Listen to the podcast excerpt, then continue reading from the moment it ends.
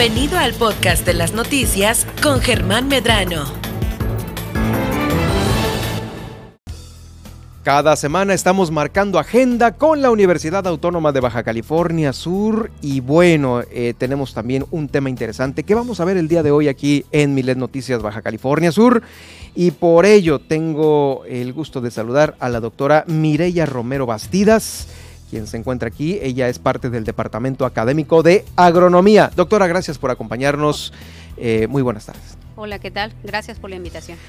Bueno, pues las enfermedades de las plantas y su control orgánico. Sabemos que aquí en Baja California Sur, bueno, no somos un estado tan agrícola como Sinaloa o algún otro eh, del centro del país, pero lo que producimos también está a expensas de que pueda eh, enfermarse.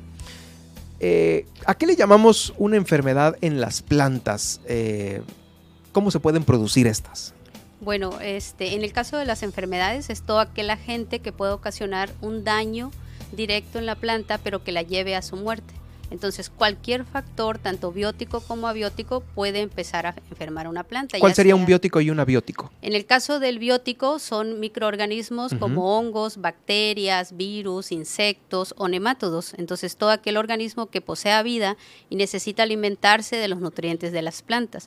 En el caso del abiótico, son los factores ambientales, principalmente las altas temperaturas o bajas temperaturas, pero también el exceso o la carencia de agua, la toxicidad por nutrientes o deficiencia de nutrientes, o un mal manejo también del personal que está trabajando en los campos directamente. ¿Cuál, cuál de estos dos es el que perdura más, el que persiste más en Baja California Sur? Bueno, eh, para cada región y para cada cultivo son factores diferentes. No hay uno que persista más, sino que se crean las condiciones ideales para que éste pueda ocasionar una enfermedad.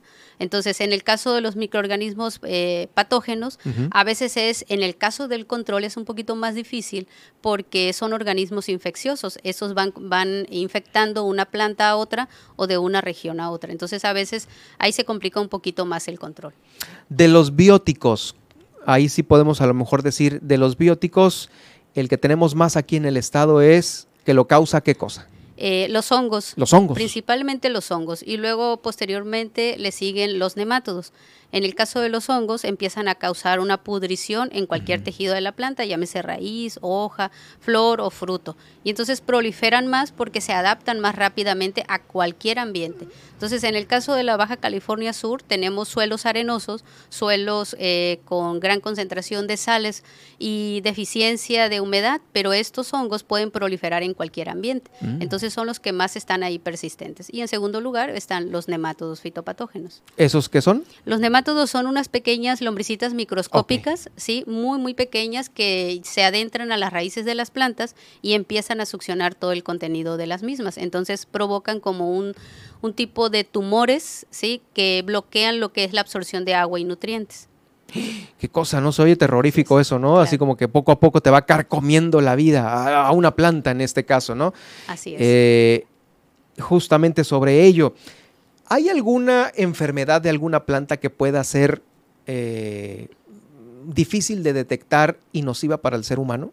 Sí, normalmente, eh, por ejemplo, hay algunos problemas a base de, o que son derivadas de bacterias, ¿no? Esas son eh, problemáticas muy recurrentes, pero en esta zona de la Baja Sur no son tan comunes porque necesitan una humedad constante en el ambiente. Entonces, a veces es un poquito complicado en el caso de las bacterias. A veces en el caso de los nemátodos, como dañan el sistema radicular y las personas que no tienen conocimiento de este patógeno en el suelo, de este microorganismo lo pueden confundir con deficiencia de nutrientes porque ven a la planta la hoja o el tejido aéreo con amarillamiento o se quita la planta. Y los productores dicen, ah, pues aquí le falta agua o le falta abono, fertilizante. Así es. Entonces empieza ahí una problemática porque hasta el final detectan ese, ese problema o ese daño por nemátodos.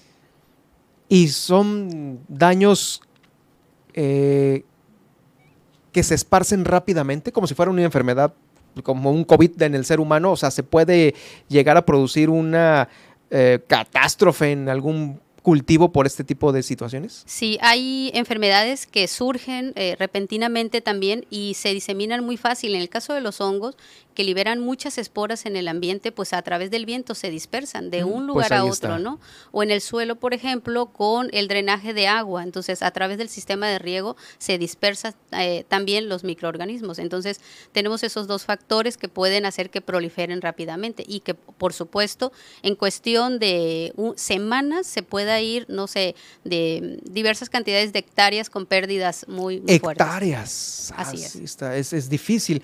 Aquí cultivamos pocas cosas, pero ahora sí que de lo bueno poco, ¿no? Como, como diríamos. Eh, ¿Cuál sería el cultivo más susceptible de enfermedad? Se escucha a veces que la mosca de la fruta, otras veces que eh, justamente los factores que pueden llegar a quemar un cultivo, por ejemplo en Comondú, bajas temperaturas, todo esto, pero eh, ¿cuál sería un, un, producto susceptible de que, hijo, les tiro por viaje, otra vez se enfermó la planta? Sí, normalmente los que son más susceptibles son aquellos cultivos en, que se establecen en grandes extensiones, como monocultivos.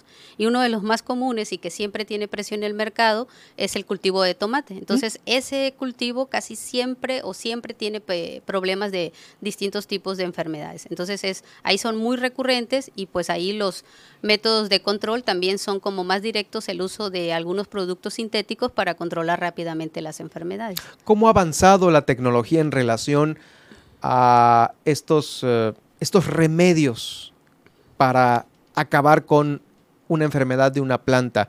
Se decía antes que a veces, híjoles, el hecho de echar fumigante en una hortaliza, pues le pegaba en la torre también y no lo comíamos luego, ¿no? En una lechuga, en un pepino, en algo así.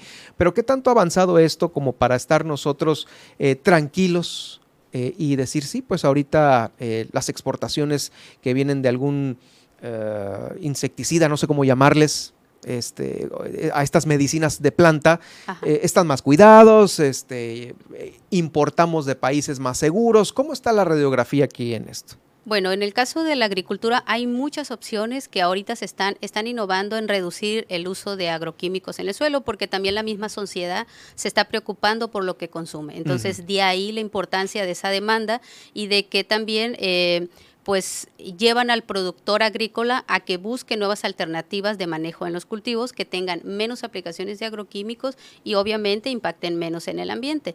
¿Cuáles son esas nuevas tecnologías? Pues está el uso de variedades resistentes, por ejemplo, pero una de las más importantes es la manipulación en campo de los diferentes ambientes, por ejemplo, uso de mallas sombras para este, reducir el problema de insectos plagas, pero también la, la proliferación de algunos patógenos. También eh, deriva de ahí el manejo orgánico, el uso de productos naturales como organismos benéficos, hongos o bacterias benéficas, pero también compostas que son elaboradas este, de, distintos, de distintas fuentes y eh, el uso de extractos vegetales. Entonces se está dando un gran interés a ese tipo de, bioproductos porque también se está cuidando mucho la ecología de la producción. Obviamente en la agricultura convencional, donde se utilizan grandes superficies, pues no se puede dejar de lado el uso de los plaguicidas, de los eh, donde están insecticidas, fungicidas, nematicidas y demás. Mm, pero este, pero sí ha, llevado estas nuevas tecnologías a reducir las aplicaciones, a reducir las dosis y por lo tanto los residuos de los químicos ya no quedan eh, en el producto que nosotros consumimos directamente. Las soluciones para quitarle una enfermedad a una planta, ¿le quitan también beneficios? Es como un, este, para un ser humano, una, ah, la ampicilina que pues mata células buenas y malas, pero no sé en las plantas cómo aplique este tipo de soluciones, ¿no? Le quitan muchos, muchos este, beneficios a una planta, es decir, pues a lo mejor sí, pues está sano el tomate, pero ya carece de toda, eh, de toda partícula de nutrición. Bueno, en relación a los métodos que se están aplicando, pues son diferentes formas en que se pueden, eh, diferentes respuestas que la planta puede tener. Por ejemplo, un extracto vegetal puede reducir el problema de enfermedades, pero eh, tal vez puede reducir también el crecimiento en una planta, pero no es tan significativo. Entonces, eh, lo que tiene la ventaja de los productos naturales es que tienen, aparte de reducir el problema de daño por insectos o enfermedades, también tienen cierta ventaja ventaja en estimular el crecimiento de la planta, en dejarla más protegida y se ha visto que no altera para nada las, las características organolépticas que son el sabor, el aroma, la textura, la forma, el tamaño. Es más o menos algo de lo que pudiésemos eh, intuir que se aplica en la agricultura orgánica. Así es. Eh, por ahí van ellos, ¿no? Sí, por ahí van, eh, sobre todo uno para reducir esos residuos de, agroquímicos que la agricultura orgánica certificada pues es, es lo que demanda, ¿no? Pero también te da este, esas características, aunque hay diferentes estudios que lo aprueban o algunos los confirman y otros dicen que no tiene tantas variantes, pues hay, hay diferentes opiniones al respecto. Entonces, pero sí se ha visto que mejora el vigor de la planta y por lo tanto está más protegida contra enfermedades y se reduce las aplicaciones de algunos fertilizantes sintéticos o algunos otros plaguicidas sintéticos. Utilizando las esencias naturales. Sí, eh, eh, ya sean extractos derivados de macroalgas, de plantas, de semillas o demás, pero también de microorganismos benéficos, hongos benéficos y, o, bacterias benéficas. Benéficas. ¿Estos extractos o esencias eh, son los que produce y estudia la universidad? Así es. La universidad ya se comercializan a nivel mundial diferentes tipos de extractos vegetales o microorganismos benéficos. Pero lo que la universidad está haciendo dentro del Departamento de Agronomía es que está buscando productos regionales, utilizar las fuentes que tenemos aquí, como algunas plantas que, que están aquí de la región nativas, eh, obviamente eh, cuidando esas que están protegidas también, las plantas que están protegidas, pero eh, que pueden tener una utilidad dentro de la agronomía para reducir el problema de enfermedades. Entonces también tenemos el uso de las macroalgas. Nosotros vemos por la orilla de las playas que están las macroalgas, este, a las orillas pues a veces se ve mal, ¿no? Pero se está trabajando en ello para colectar esas macroalgas y hacer extractos de macroalgas y han dado muy buenos resultados dentro de eh, de la producción agrícola en los experimentos que se están haciendo tanto a nivel de laboratorio como campo. ¿Las macroalgas ya están a un nivel comercial para cualquier productor o todavía no? Eh, ahorita todavía no, se, están, se siguen haciendo estudios al respecto, entonces hay un grupo colaborativo de que dentro de la universidad que se están uniendo, eh, por ejemplo, biología marina con producción animal ah, y agronomía, se están haciendo una colaboración para trabajar en conjunto en relación a eso.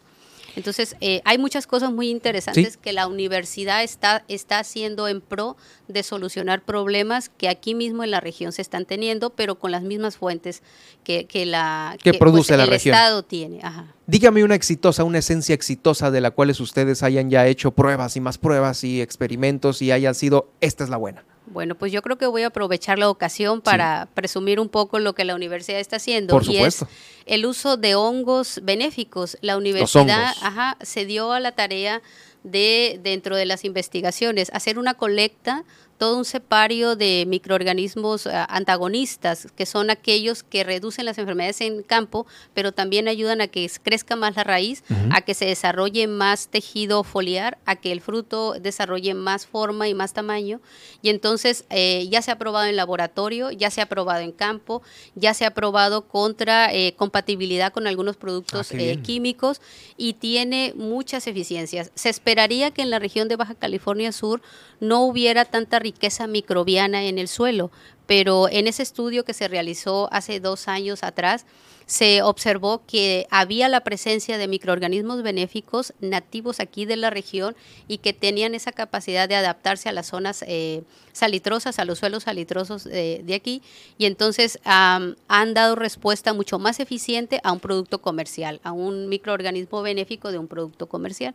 Entonces, hacia allá vamos ya con la tendencia de eh, qué más se puede hacer con ese producto y obviamente hacer pruebas toxicológicas que no vayan a dañar, por ejemplo, para el humano. Este, exacto. ¿Este hongo exitoso cómo se llama? Tricoderma. Tricoderma. Tricoderma es un hongo que ya se comercializa a nivel mundial, ¿no? Y se distribuye, pero a veces los productos comerciales que se venden a veces no se adaptan fácilmente a la región. Entonces, qué mejor que eh, buscar aquí mismo en nuestros suelos eh, áridos ese, la presencia de ese tricoderma que ya está adaptado y nos hemos encontrado con, una gran sorpresa que hemos encontrado más de 150 aislados diferentes de tricoderma y que tienen una eficiencia este, muy, muy buena. Y créeme que eso también sucede con los seres humanos. No es lo mismo comprar una medicina para el dolor de estómago en Europa, en África o en en Occidente, aquí en Estados Unidos o México. Es totalmente distinto y seguramente, pues también como usted lo está confirmando, para las plantas es lo mismo con este hongo, el cual ustedes han estudiado aquí en la universidad.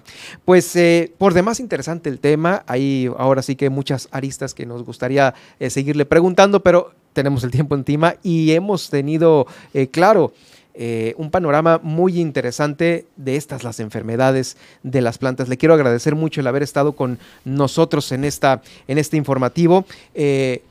¿Algo más que desea agregar, doctora? No, eh, gracias por la invitación. de veras que este tipo de espacios a nosotros nos ayuda bastante para que la misma sociedad sepa lo que la universidad está haciendo en pro de ayudar a la propia sociedad. ¿De cuánto es el equipo de los investigadores que, están en este? Eh, eh, es un grupo diverso, pero sí son más de 20 profesores ahí, ah, investigadores, pero dentro de ellos también estudiantes tesistas que están ahí. Claro, es el orgullo de la universidad y por supuesto de Baja California Sur para presumir frente a otros estados o inclusive trascendiendo fronteras. Le agradezco y le felicito por esta importante eh, pues proyecto de investigación y pues ya que está echado a andar, doctora. Muchas gracias. Muchas gracias, es la doctora Mireya Romero Bastidas aquí en el estudio. Nosotros rápidamente eh, nos vamos... Eh, ¿A qué nos iremos? ¿Nos, ¿Tenemos resumen o ya no nos alcanza el tiempo, productor? Sí, muy bien, vamos al resumen rápidamente.